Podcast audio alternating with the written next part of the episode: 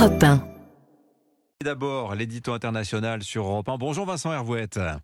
Bonjour Dimitri. Vincent, le président du Conseil européen, Charles Michel, hein, dont le mandat courait jusqu'en novembre prochain, euh, annonce qu'il démissionnera au mois de juillet. Charles Michel, en effet, veut se présenter aux élections européennes de juin prochain. Oui, Charles Michel a été Premier ministre de son pays pendant cinq ans, puis président de l'Union pendant cinq ans. Il veut maintenant être eurodéputé pour cinq ans. On peut dire qu'il fait sa carrière à l'envers avec une régularité digne de la marée.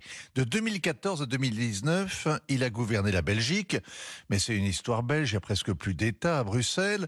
Sans déménager et depuis 2019, il présidait l'Union européenne une fonction administrative avec du prestige mais aucun pouvoir à 47 ans, ce qui est un peu tôt pour la retraite, Charles Michel a donc une expérience inégalée de l'impuissance qui le qualifie pour aller s'ennuyer dans le Parlement le plus vaste et le plus faible qu'on ait jamais vu dans le monde des démocraties. Il continuera d'habiter à Bruxelles, mais il devra de temps en temps camper à Strasbourg, puisque ce Parlement croupion a deux hémicycles entre lesquels nomadisent 700 députés et même 720 en juin prochain. Le nombre est en inflation constante. C'est moitié plus qu'en Inde. Et c'est pour cela que Charles Michel donc démissionne sans attendre euh, la fin de son mandat qui était prévu en novembre. Hein.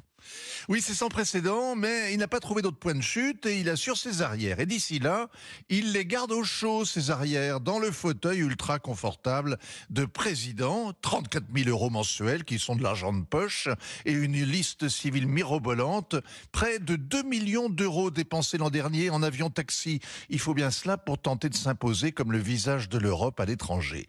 Faire campagne au Parlement en étant président du Conseil, c'est dérangeant. Mais ça va aussi poser un de ces casse-têtes dont l'Europe a le secret, horriblement symbolique et en apparence insoluble. Charles Michel sera la tête de liste du mouvement réformateur, le Parti libéral wallon. Il sera élu et il démissionnera de la présidence le 17 juin, le jour où il prêtera serment. Dix jours après, le Conseil européen réunira, comme chaque été, les dirigeants des 27 pays de l'Union et selon le calendrier, c'est au tour de la Hongrie de prendre la présidence tournante de ce Conseil jusqu'à la fin de l'année.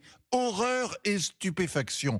Comment imaginer que Victor Orban, l'ami de Poutine et l'ennemi des migrants, le diable illibéral que Bruxelles tient en quarantaine, le vétéran des populistes qui pue des pieds, le repoussoir des eurocrates, des europhiles, des eurodéputés, exerce sans partage jusqu'en novembre la fonction de coordination et préparation des travaux des chefs d'État et de gouvernement.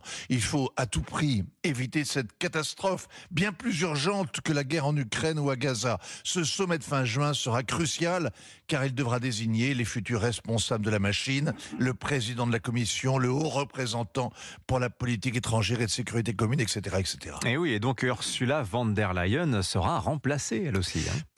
Pas du tout, pas du tout. Elle devra être reconduite ah pour un deuxième mandat encore plus confortable, puisqu'elle sera débarrassée de ce Charles Michel qui marchait sur ses escarpins. On se souvient qu'il lui avait volé la place assise aux côtés du sultan Erdogan, la reléguant sur le sofa. Il faisait semblant d'être le président de l'Europe. Alors, qu'il n'y a qu'une impératrice d'Europe, pour 50 plus au moins, et qui, elle, n'a jamais tenté de se faire élire. Signature européen, Vincent Hervouette. Merci beaucoup, Vincent. Portrait croquignolet.